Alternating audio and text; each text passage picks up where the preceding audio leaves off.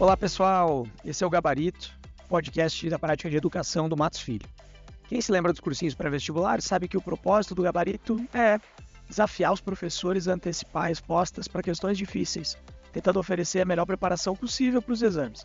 É algo assim que a gente pretende fazer por aqui, tentar resolver questões jurídicas que orientam a pauta do setor de educação antes que haja uma resposta definitiva para elas, a expectativa de delinear tendências e contribuir para os debates em curso no Brasil com a ajuda de especialistas em cada tema.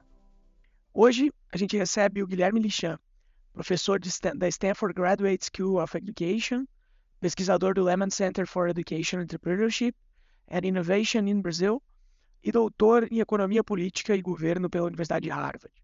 Além desse vasto currículo acadêmico, o Guilherme recentemente participou de dois estudos empíricos muito interessantes. Né? O primeiro trata aqui das chamadas iniquidades educacionais, demonstrando que apenas um grupo que é identificado com as elites econômicas, é que consegue obter efetivamente os retornos econômicos do incremento da aprendizagem, sobretudo no nível básico de escolaridade. O segundo já explora as diferentes formas como o ensino médio começou a ser implantado pelos estados brasileiros, comparando esses modelos com as experiências internacionais. Pessoal, essas são leituras fundamentais para quem quer gabaritar o tema e explicam muito o que a gente vai explorar por aqui hoje. Então seja bem-vindo, Guilherme. É um prazer tê-lo conosco e muito obrigado por aceitar o nosso convite. Obrigado, Henrique, e um prazer estar aqui com você e com os ouvintes. Bom, hoje o nosso tema é a reforma do ensino médio no Brasil e eu tenho certeza que você é o cara certo para nos ajudar a acertar o gabarito por aqui. Vamos lá? Bom, historicamente, Guilherme, o Brasil privilegiou um modelo de ensino médio pautado em oferecer uma formação mais abrangente a seus estudantes, desinteressada, por assim dizer, né? no sentido de não possuir um, um foco em habilidades práticas ou ser conectada com as necessidades da indústria e do mercado de trabalhos locais, né, privilegiando aí disciplinas mais básicas. Além disso, ele também não oferecia flexibilidade aos alunos na escolha das disciplinas que eles iriam cursar. Bom, atualmente o resultado disso é que cerca de 30% dos alunos deixam de concluir o ensino médio e dos quase 70% que concluem, 43% deles têm um desempenho muito ruim no Programa Internacional de Avaliação de Estudantes, o PISA que nos coloca atrás de quase todos os países latino-americanos. Aliás, todos. Como a Argentina, que tem 41%, a Colômbia com 39%, o Uruguai com 31% e o Chile com 23,5%. Então a gente tem, meu, nosso diagnóstico aqui como escritório, que a gente tem um problema de engajamento e também de déficit na aprendizagem. Né? Mas não é só. O resultado da nossa educação básica também é desigual. Né? No sentido de que não permite boa parte da população, historicamente aquela menos favorecida, obter retornos econômicos condizentes com o aumento do acesso ao nível básico que a gente vivenciou ao longo do tempo. Né? Então, isso sugere que talvez alguma coisa também esteja errada do ponto de vista de conteúdo. Então, a solução que a reforma do ensino médio, que foi implementada aí pela Lei 13.415 de 17 e alterou a LDB, né, alterando a Lei de Diretriz e Base da Educação, foi promover um aumento da carga horária total dos cursos e uma redistribuição dessa em duas etapas formação geral e os itinerários formativos, aí tentando suprir aquele gap de, de uma formação mais prática. É claro que esse diagnóstico não possui uma, apenas uma causa, né? todos esses números que eu trouxe.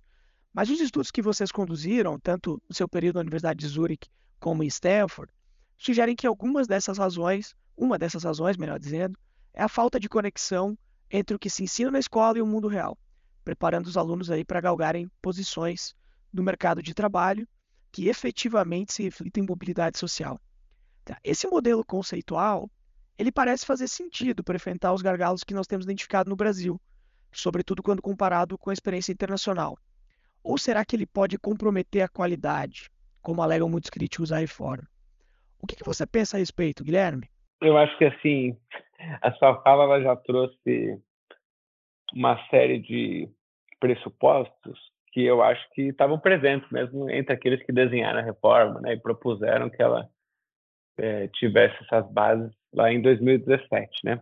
Então, você falou, olha, a falta de aderência, uma formação mais prática que levava né, ao desengajamento, essa, essa baixa proficiência, essa, essa taxa baixa de conclusão do ensino básico, né? não só a falta de, de aderência com essas, com essas habilidades mais práticas, né? mas esse desenho do, do, ensino médio que era assim fortemente propedêutico e, e, etc com pouca flexibilidade como você escreveu na sua fala né acho que essa era uma hipótese é, que aqueles que desenharam a reforma tinham muito claras assim. e o que a gente fez recentemente foi dar alguns passos atrás e falou assim olha de onde vieram essas hipóteses será que é mesmo verdade que nos países que têm sistemas educacionais bem sucedidos com alta proficiência alta taxa de conclusão do ensino médio também tem muita flexibilidade, também tem mais aderência, né, uma formação mais ligada à prática, mais ligada à empregabilidade. Qual é realmente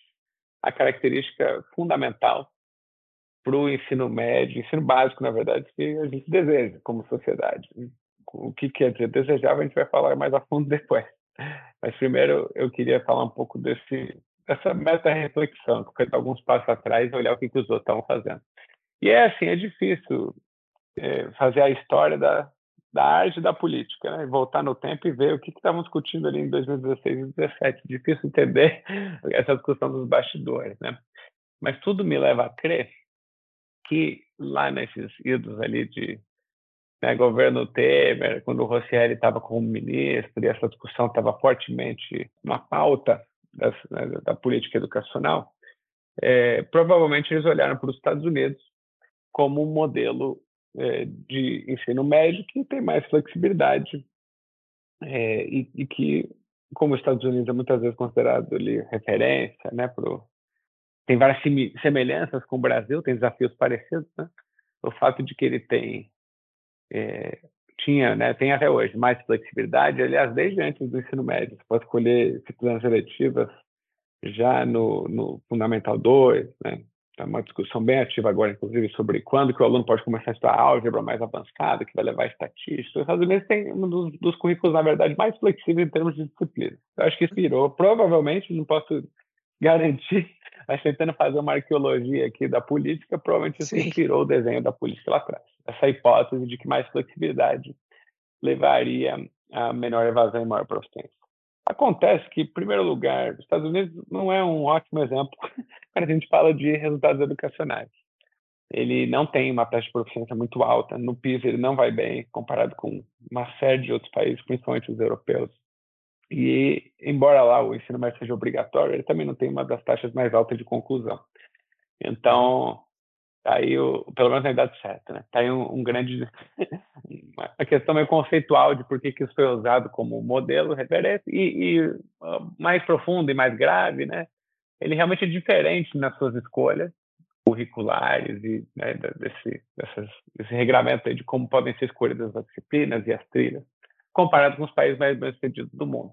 Então, a gente tentou primeiro se perguntar se de fato flexibilidade era necessária, suficiente para ter bons resultados. Eu já falei dos Estados Unidos como um caso que talvez já mostre que não é suficiente, mas tem é, casos mais graves do que isso. Né? A Argentina, nossa companheira latino-americana, tem uma flexibilidade enorme de itinerários, maior até do que o Brasil é, ofereceu por desenho aqui, né, com é, quatro grandes campos, né, é áreas do conhecimento. Aqui, a Argentina tem até mais, né?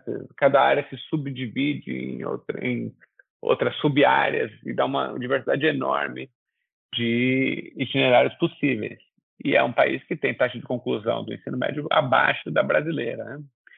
É, curiosamente, nossos vizinhos, eles têm, mesmo o Uruguai, que a gente muitas vezes tem uma imagem de uma educação de super qualidade, embora eles vão melhor no PISA, eles têm baixas taxas de conclusão, diversidade muito grande de itinerários. Então, assim, suficiente claramente não parece ser.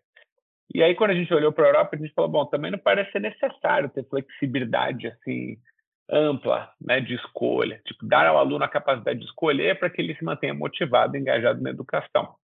É, a gente olhou para caso, só para dar exemplos extremos, né, na Alemanha e na Suíça, é, o aluno não faz escolhas, né, ele, ele é induzido para uma direcionado, né? Exato. Exato. Mais propedêutica ou mais é, profissional, desde muito cedo, às vezes com 10 anos, às vezes com 12 anos. Você tem alguma flexibilidade dentro dessas trilhas, você escolhe algumas disciplinas e tal, mas você, o, o, grande caminho, a estrada, você não escolhe. e você permanece nessa estrada com alguma baixa possibilidade de mudança ao longo do tempo, mas tem muito mais a ver com a escolha do professor, né, com o encaminhamento do professor com base no seu, no, no seu desempenho, nas suas características, uma escolha da família. E, e, são sistemas com altíssimas taxas de conclusão e elevadíssima proficiência e colocação subsequente, seja na universidade, seja no mercado de trabalho. A gente falou, bom, também claramente essa flexibilidade, essa ideia de que o aluno precisa escolher para seguir motivado, então, também não parece ser verdade, não é uma condição nem necessária para bom sistema. E aí, quando você faz isso, é meio libertador. Você fala, bom, então não é sobre flexibilidade. Pode até ser que flexibilidade ajude em alguma coisa, embora ela dificulte muitas outras. Né? Ela traz complexidade para a oferta, necessidade de formar professores, de capacitar. Para regular a oferta, né? E também avaliar os cursos. Exato, tem uma série de complexidades, mas ainda assim você pode pensar, bom, é bom ter alguma flexibilidade, por, sei lá, por que motivos, mas assim, se a gente quer, qual que era o problema que a gente queria resolver lá atrás e continua precisando resolver? Aumentar uhum. engajamento para maior proficiência e maior conclusão. Bom, então, cara, não, não necessariamente precisa, precisa, passar por flexibilidade. Ele falou, então precisa passar pelo quê? O que, que fazem os bons sistemas educacionais? Bom, eles têm uma cobertura elevada do ensino técnico profissional articulado com o ensino médio. O que, que significa articulado? Que o aluno pode cursar é, ao mesmo tempo, é, de forma realmente é, que integrado é uma palavra que no, no, Brasil quer dizer coisas específicas, mas ele pode cursar, ele não precisa cursar pra, para além só, né? Tipo, hoje em dia no Brasil, cerca de 10% dos alunos cursa o técnico concomitante. Isso quer dizer que ele faz todas as disciplinas do ensino médio regular e no contraturno ele cursa todo o técnico, né? Isso não é articulado, né? Isso basicamente ele faz o mesmo tempo, mas ele tem que fazer uma carga muito mais elevada. Até por isso que ele é extremamente elitista, né? Quem tem tempo de ficar na escola pra, por tanto mais horas, em geral, é quem não precisa trabalhar, não vem de famílias, né? Que exige que o aluno esteja fazendo outras atividades, etc. Então, articulado significa que essas formações elas realmente se conversam, que parte da formação geral está dentro da formação técnica, ele não precisa necessariamente condicionar está em tempo integral para fazer o técnico profissional e assim vai. Então, os países que são bem-sucedidos, eles têm uma penetração enorme desse técnico articulado. A Finlândia tem 68%. Na Europa, quase todos os países têm 40%, 50% da oferta, né, dos alunos cursando esse técnico articulado. E no Brasil, como a gente falou, ele é muito, muito reduzido e elitista em sua grande maioria. É uma escolha como sociedade, mas é, para né, ser uma escolha diferente, a sociedade precisa estar atenta a esse, esse modelo, a esse desenho. E foi algo que a gente mal discutiu, né? Quando, na primeira versão aí da crise da implementação que aconteceu ao longo da pandemia. Então, agora, o que a gente buscou trazer com esse policy review foi um chamado de atenção. Olha, esse freio de arrumação na reforma nos dá uma oportunidade de focar o redesenho, os itinerários, naquilo que importa. Então, assim, na minha visão, para ser super conciso agora, é, bastaria ter duas trilhas. Uma propedêutica tradicional e uma com técnico articulado, que inclui a formação geral básica também, mas permite que o aluno é, curse né, disciplinas e, e que, que, são aderentes a, um, a, uma especialização, seja para trabalhar uhum. imediatamente após a conclusão do médio, seja para contextualizar o conhecimento da formação geral básica, tornando mais relevante e aumentando a chance desse aluno estar engajado, aprendendo e depois seguir estudando, se qualificando depois. Perfeito, Guilherme. Poxa, ótimo te ouvir, porque, assim, olhando esse cenário que você acabou de desenhar, a gente olha para como a reforma acabou sendo estruturada no Brasil, a gente vê é, uma diferença muito grande, né? Assim, de um lado, é, sim, é previsto que é uma possibilidade essa articulação, né? Mas ela veio de uma maneira muito tímida, né? Pelo que a gente consegue ah, olhar tanto avaliando a maneira como os estados implementaram o, o novo ensino médio em cada uma de suas realidades, né? Acho que é, é muito diverso dentro do Brasil, que a gente vê, por exemplo, tem quatro é, itinerários informativos no Ceará, que é a, terra do ministro da Educação, inclusive, ou então é, são bem mais amplos em outros estados, como em Goiás ou em Santa Catarina, que chega a 17 no primeiro caso e mais de 20, inclusive, no segundo caso. Né? Então, olhando por essa sua reflexão de que flexibilidade não é tudo, a gente aqui talvez tenha privilegiado demais a flexibilidade e tenha olhado de menos para essa articulação. É, então, eu, eu, eu queria entender de você se você realmente acredita né, que, que a gente aqui esse, esse nosso freio de arrumação, como você bem trouxe, ele, eh, a gente ainda tem espaço para, de um lado, aproveitar a reforma que se iniciou, no sentido de conferir alguma flexibilidade, permitir adequações regionalizadas né, dentro do Brasil, conforme as peculiaridades de cada estado, que o Brasil é muito diverso, isso tem que ser levado em consideração, até mesmo quando a gente compara com países é, vizinhos, né, e, ou então países europeus que são bastante menos diversos se, se observados individualmente. Né? Então, será que a gente conseguiria é, é, aproveitar algo do que foi construído é, e a gente focar como sociedade né, em uma regulação mais inteligente para essa articulação? Ou será que a gente ainda, por conta dessa diversidade, a gente tem que, que ainda privilegiar um pouco mais de flexibilidade é, de Estado para Estado? Como você vê essa, essa união das coisas num contexto de aproveitar o que já temos e, e reformar o que precisa, e não talvez simplesmente é, jogar fora até onde chegamos com essa reforma e, e reconstruir do zero ou então voltar aquilo que tínhamos antes. Olha, o que facilita muito a vida do nosso sistema educacional é, é, que a competência de, né, do, do, ensino médio ela é tipicamente dos estados, né? Então o MEC pode definir diretriz que quiser, mas em última instância são os estados que implementam. E o que a gente tem visto já até desde antes da pandemia em alguns lugares, mas até durante, é que muitos secretários estaduais estão com uma disposição muito grande de expandir o técnico. Né? Então, em São Paulo, tinha uma, tem uma disposição de expandir para pelo menos 40%, no Pará para pelo menos 30%, no Paraná para outros 30%, em Goiás também. Então, quando o secretário de Educação quer fazer isso, ele vai fazer, é, seja com uma reforma que prevê um montão de itinerários, inclusive o técnico, né? Era o chamado quinto itinerário. Ou se tiverem só dois, é que me parece ser a posição atual do Ministério da Educação. Definir ali uma normativa mais simples, que tenha basicamente dois itinerários, né? um propedêutico e um técnico. É, mas o, o, MEC não define as porcentagens, ele não define os detalhes do que, que precisa ser oferecido, quais cursos, nem pode, etc. Né? Ele É, não é a competência. Ele vai definir quantos e, né, e, e, que, quais os formatos, as horas, né? Isso é uma discussão super importante que a gente está já volto a ela. É, né? Quanto de formação geral básica, quanto de horas totais na escola.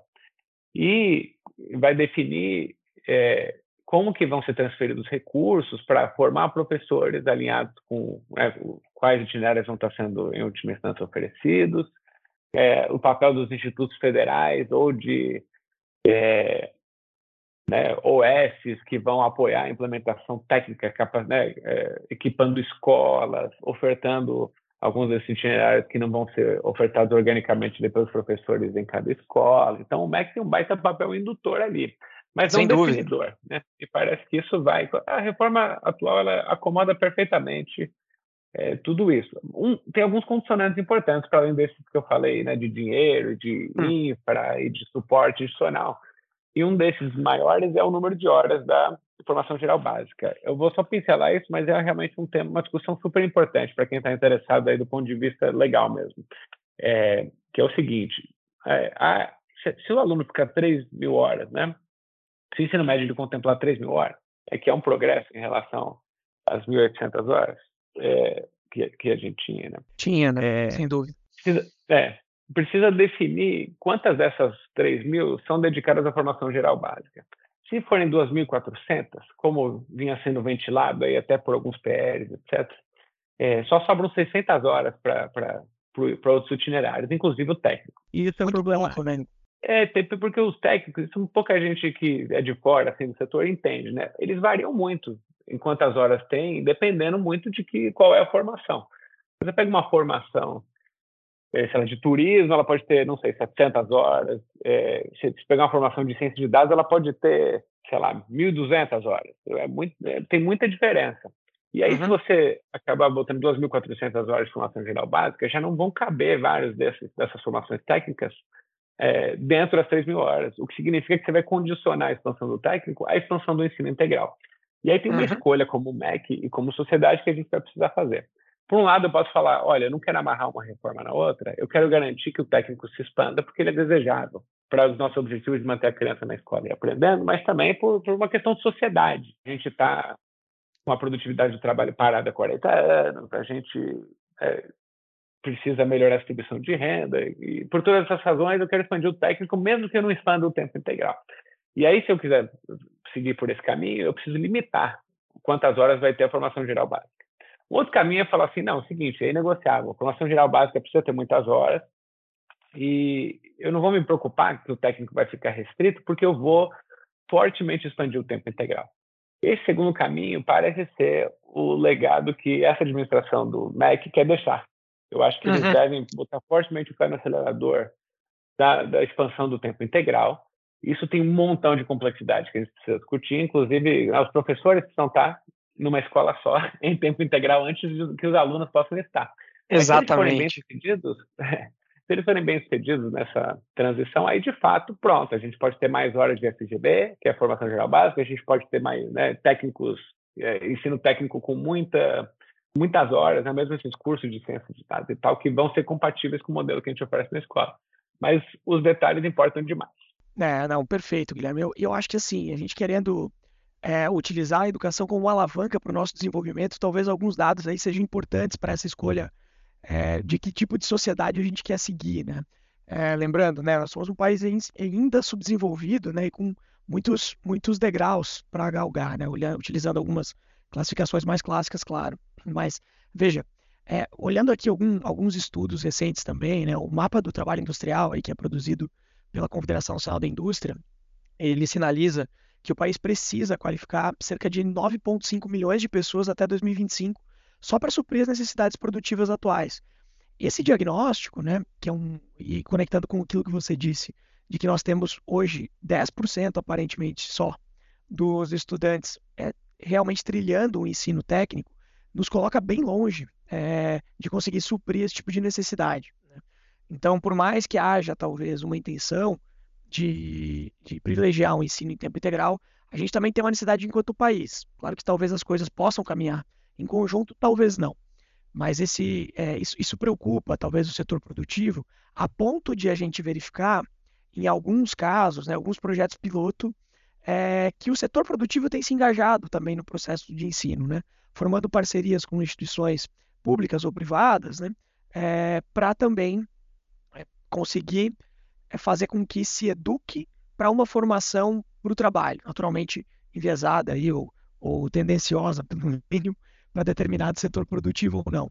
É, eu queria te perguntar o seguinte: como você vê esse tipo de articulação também é, entre é, setor privado, mercado, né, necessidades de mercado do país e para o desenvolvimento do país, com o setor de, o setor de ensino, para que a gente possa garantir ocupação futura para esses alunos?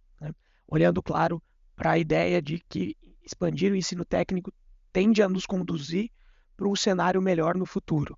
Exato. Para a educação realmente gerar empregabilidade, e empregabilidade com qualidade, né? Então, precisa ter é, boas condições de trabalho, salário compatível com né, ocupação e, com, enfim, condições de mo promover mobilidade social, né? A gente precisa que a educação que está sendo oferecida dentro da sala de aula ela converse com as necessidades do empregador futuro. E esse é um desafio enorme.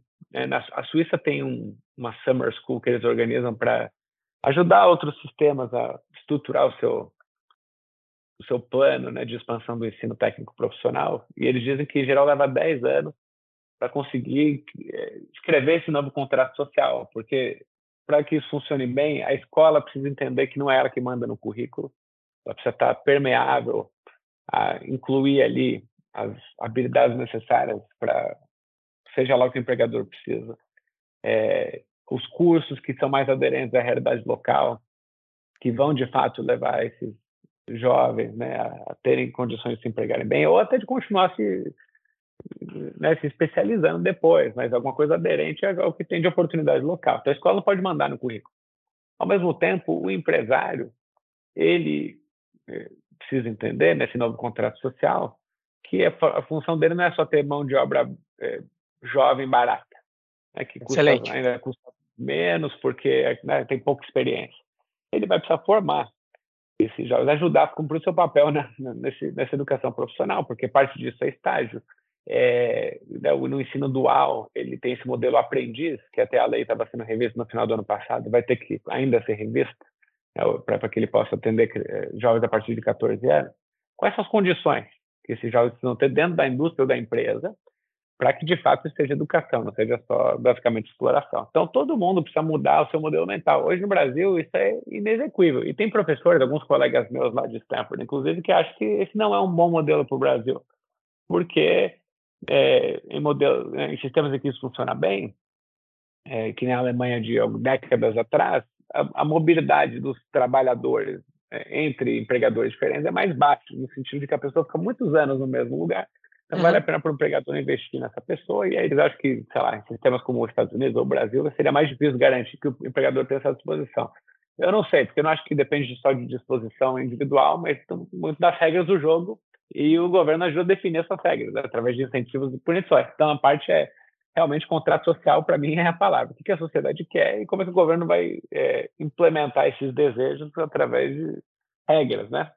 É, mas isso é, é, esse, essa interação, essa aproximação da escola com o setor produtivo é crucial. Não é só a indústria, né? Isso é importante destacar porque quando a gente fala do técnico, muita gente fala, pô, mas isso aí é só para, sabe, colocar esses jovens em ocupações de baixo valor agregado num país que se desindustrializou rápido. Na verdade, o grosso no mundo, o grosso do ensino técnico profissional hoje é do setor de serviços. Se a gente olhar o que São Paulo vai ofertar esse ano, lá né, centralizado na figura do Daniel Barros, que está olhando isso na Secretaria de Educação, ele diz assim, os cursos que eles estão priorizando, que tem aderência local e que eles acham que é, dá para sair implementando sem escolas ultra equipadas, né, com equipamentos específicos, tem a ver com turismo, administração, marketing, ciência de dados. Pô, são todos cursos de setor de serviço com muita boa chance desses alunos se colocarem bem e com boa capacidade da secretaria ter uma oferta de qualidade. Então, eu acho que é disso que a gente está falando. Os desafios não são pequenos, mas a oportunidade, assim, é, a gente necessita disso como país de renda média que tem desafios gigantescos de, primeiro, uma população envelhecendo rápido. A gente supostamente conclui nossa transição demográfica em 2030, talvez seja antes, que a gente viu agora sair um novo censo, é, caiu bastante a natalidade, talvez a nossa janela de oportunidade seja ainda mais curta. Isso quer dizer que muito em breve a gente vai ter mais gente aposentada do que gente trabalhando. Ou a gente vai se tornar mais produtivo ou a gente vai quebrar. Então, é, para ser mais produtivo e menos desigual, só realmente formando jovens que têm melhores condições de contribuir com, com o setor produtivo. Isso vai gerar mais empregabilidade, melhores salários, um caminho é, mais é, virtuoso em vez de vicioso, né? Mas é, tá certo. São aí os desafios que estão postos. Não, sem dúvida. Eu acho que esse olhando, ouvindo você falar, é, é inspirador, assim, porque a gente, talvez a nossa escolha, é, em termos filosóficos, né, a gente tem, a gente tem um mundo real aqui para tentar dar conta, né, e um mundo ideal que, naturalmente, é, talvez o MEC também esteja olhando para isso, né, e tem experiências bem-sucedidas é, nessa linha, né, de expandir, universalizar o ensino em tempo integral, e talvez eu tenho dúvidas quanto que isso é, realmente consegue ser implementada no Brasil e para resolver os nossos, nossos desafios de desenvolvimento, né? para construir um ciclo virtuoso. E, mas, Guilherme, você tocou num ponto que é extremamente relevante, que é, que é o, o, o, o nosso ponto de timing, né? de aproveitamento da janela de oportunidades. Então, hoje a gente, o debate que a gente vive no Brasil, acho que a gente já falou um pouco sobre isso, era o debate de, é o debate, né? Não era. É o debate de revoga o ensino médio ou não revoga é, volta para aquilo que a gente tinha ou não. Inclusive, está nos jornais de ontem e de hoje, né? Uns pleitos dos secretários de educação estaduais, muitos deles, de elevar bastante a formação básica, né? E aí talvez isso tenha algum alinhamento com essa intenção do MEC de, de privilegiar o ensino mais em tempo integral. É, a dúvida é, será que a gente caminha, como alguns PLs estão aí, né? Eu mencionei isso, para essa revogação? Ou será que talvez a gente realmente devesse focar o nosso esforço num arranjo normativo mais simples. Né? Talvez o MEC desenvolver o seu papel de coordenação desses, dessas heterogeneidades que a gente tem no país para tentar resolver o nosso problema prático. Em termos, em uma linguagem mais simples, né? Será que a gente deveria é, trocar o pneu com o carro andando? A gente deveria construir um carro, um novo carro, para pelo menos a partir do experimentalismo, é, é, a gente conseguir resolver algum dos nossos desafios de desenvolvimento.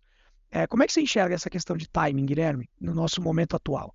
Olha, Henrique, isso é muito fácil de responder, porque a gente precisa ser pragmático. É, com o Congresso que a gente tem, hoje, se você revogar e botar para votar um novo PL com a reforma do ensino médio, é capaz que eles é, transfiram a responsabilidade do ensino médio para o Ministério do Turismo, entendeu? Porque foi isso que a gente viu. Sem né, dúvida. Com a, com a, criação do Ministério. Então, assim, é impossível. Não, não existe. Assim, a gente pode ficar aqui discutindo o que, que é o ideal. Né? Em algum momento eu falei, poxa, se for para redesenhar dos pés à cabeça, realmente não era melhor voltar né, para a prancheta? Mas, assim, não dá. Não faz sentido nenhum é, pensar que a Câmara vai, sabe, deliberar de maneira equilibrada sobre o que, é um projeto de país aqui. A gente tem outros interesses do jogo político delicado de forças aí que está sendo jogado. Então, assim, nada que o MEC realmente possa fazer sem precisar botar como projeto de lei deveria ser, deveria ser seguir esse caminho, né? Acho que existem, existem vários outros ritos né, para consultar a sociedade e esse tem sido seguido, né? Eles deram, eles paralisaram o cronograma de implementação justamente para ouvir professores, secretários do Concede, os alunos, né, mais recentemente. Então, acho que agora está sendo construído em bases mais sólidas, com mais legitimidade. Afinal, né, tinha sido feito ali no final de um governo de transição e com muita pressa, né, com pouca pouco tempo para consulta uhum. ampla. Então, agora eu acho que a gente segue em novas bases com um desenho que ele é uma versão melhorada aí da, da versão original, agora com mais certeza de para onde a gente está indo. Em parte, o que aconteceu é natural, não é isso? Um governo fez uma proposta realmente, assim, se a gente pensar de onde a gente partiu, o movimento foi muito acertado. A gente é, é um país que tinha e ainda tem 13 disciplinas em quatro horas na escola. Isso é impraticável. Não faz Isso sentido. realmente, assim, tantas disciplinas em tão poucas horas, algum lugar tem. Então a gente foi numa direção de aumentar horas e de tentar tornar esse ensino médio mais desejável, mais atraente para esse jovem. Foi por um caminho que eu acho que a escolha, os pressupostos deles não estavam corretos, nos deu a oportunidade de rediscutir. Parece que a nova versão vai mais aderente às melhores práticas internacionais e acho que sairemos ganhando. É, embora quem participou, da, quem estava aí na transição, sofreu os custos de estar lá naquele momento. Então, esses alunos né, que estavam na escola né, quando começou essa implementação de itinerários e agora a coisa paralisada volta atrás, certamente eles são prejudicados. Porque não tem estrutura, né? É uma coisa que muda, o professor não está preparado, não tem orientação, está contrário à reforma, o aluno sempre que está na ponta mais fraca e acaba se prejudicando. Mas, assim, são custos de transição. Sempre é complexo de fazer isso. Não é o que certamente ninguém gostaria que tivesse acontecido ou que estivesse acontecendo. Mas acho que, como país, a gente tem uma boa chance de sair melhor disso. É, e certamente para que isso aconteça, o caminho não é botar um novo PL para botar na Câmara. Tá certo. É, do ponto de vista normativo, é muito mais fácil a gente aproveitar aquilo que tem, adaptar a resolução 3 do, do Conselho Nacional de Educação, né, de 2018, e tentar construir aí uma base normativa que nos coloque no trilho melhor do que voltar totalmente atrás. Né? É as dores do crescimento, as dores dos avanços institucionais que são é, um eterno exercício tentativa e erro. Né? Inclusive, é, é claro que isso gera para os estudantes uma, um prejuízo, né? E, e não só para eles, né? Também para as escolas que se prepararam para esse processo. Né? A gente tem muitas escolas privadas que também é, adequaram material didático, capacitaram professores e talvez agora vejam esse investimento aí ter que ser todo revisto, né? E de novo, talvez quem, quem fique com, com alguma conta para acertar também seja o aluno escolas privadas nunca se prejudicam muito, sabe? Elas já ofereciam variações, né? Eu estudei entre, imagina, quando era isso? 2003, 2, 3, 4, e já tinha, podia escolher entre humanas, exatas e biológicas na escola privada. A escola privada sempre teve, sempre é, tem uma oferta tão privilegiada diante do que tem a escola pública, que sempre que o MEC está definindo uma normativa ali, em geral é para fazer o básico na escola pública que a escola privada já faz há muito tempo. Então, eu não acho que nenhuma. Eu vou me surpreender muito se eu ver alguma escola privada reclamando que a reforma distorceu a operação dela, porque ela já ofereciam. Na verdade, e se você olhar o que elas faziam, elas sempre. É, as escolas de ponta ofereciam opções, é, mas, mas, não muitas, entendeu? Então, até olhando as escolas privadas, já dá para ver que não é assim, crucial ter flexibilidade, que senão o aluno ia mudar para outra escola, não ia se sentir atendido plenamente. Ele precisa ter alguma capacidade de escolher, de tornar aquilo mais relevante, mas não muito. Então, elas já ofereciam isso há muito mais tempo, na verdade. É uma experiência que dá para ser aproveitada também, né? Acho que você coloca bem. É uma ótima reflexão. Bom, Guilherme, eu acho que o que a gente tinha para bater o nosso papo curto aqui no Gabarito dessa edição era isso. Quero te agradecer muito mesmo aí pela tua participação, pela disponibilidade. E vou seguir acompanhando os teus estudos, que eles trazem uma ótima reflexão para a gente, não só para tratar do processo de mudança, né? E para onde a gente quer chegar, mas também como a gente está e ter uma visão melhor dos nossos desafios. Obrigado mesmo aí pelo seu, pelo seu tempo, pelo seu carinho. Obrigado, Henrique, pelo convite. Eu acho que o meu convite para pro, os ouvintes é pensar no ensino médio não só como um fim em si mesmo, né, mas como uma oportunidade é, para esse jovem mudar o futuro seu e, e da sua família. Né? Quando a gente vem né, de, uma, de uma família que os nossos pais foram para a universidade, esse é o caminho natural para a gente. A gente nem questiona né, o que, que vai ser do nosso futuro a gente vai certamente seguir esse mesmo caminho para mais, né? A gente tem, tem, essa meta de pelo menos estudar tanto quanto os nossos pais, é, ou mais. Sabe, assim, de baixa renda, cujos pais, sabe, mal concluíram o ensino médio e tal, ele muitas vezes é o mais avançado já nessa etapa da família. Então, concluir não é óbvio. E quando ele conclui, é, isso muda de fato, pode mudar a sua trajetória, né? seja porque ele vai continuar estudando, seja porque ele vai trabalhar. Hoje no Brasil ainda é verdade que só com diploma de médio, isso ainda sozinho já dobra o seu salário esperado. Com diploma de superior, chega a triplicar o seu salário esperado. Então, assim, esse é um caminho necessário para a gente ter mobilidade social e, e, que é onde a gente ainda vê as maiores disparidades mesmo. Né? Alguém que é branco, de família rica, 90% desses vão concluir o médio, enquanto entre os mais pobres, entre os pretos para os indígenas, chega a ser abaixo de 50% ainda. É por isso que naquele nosso estudo, o grosso das iniquidades educacionais estão concentradas nessa etapa. Então, reformar bem essa etapa é né, a condição necessária para a gente ter menos iniquidades educacionais e mudar o futuro desses jovens e das suas famílias. Obrigado mais uma vez.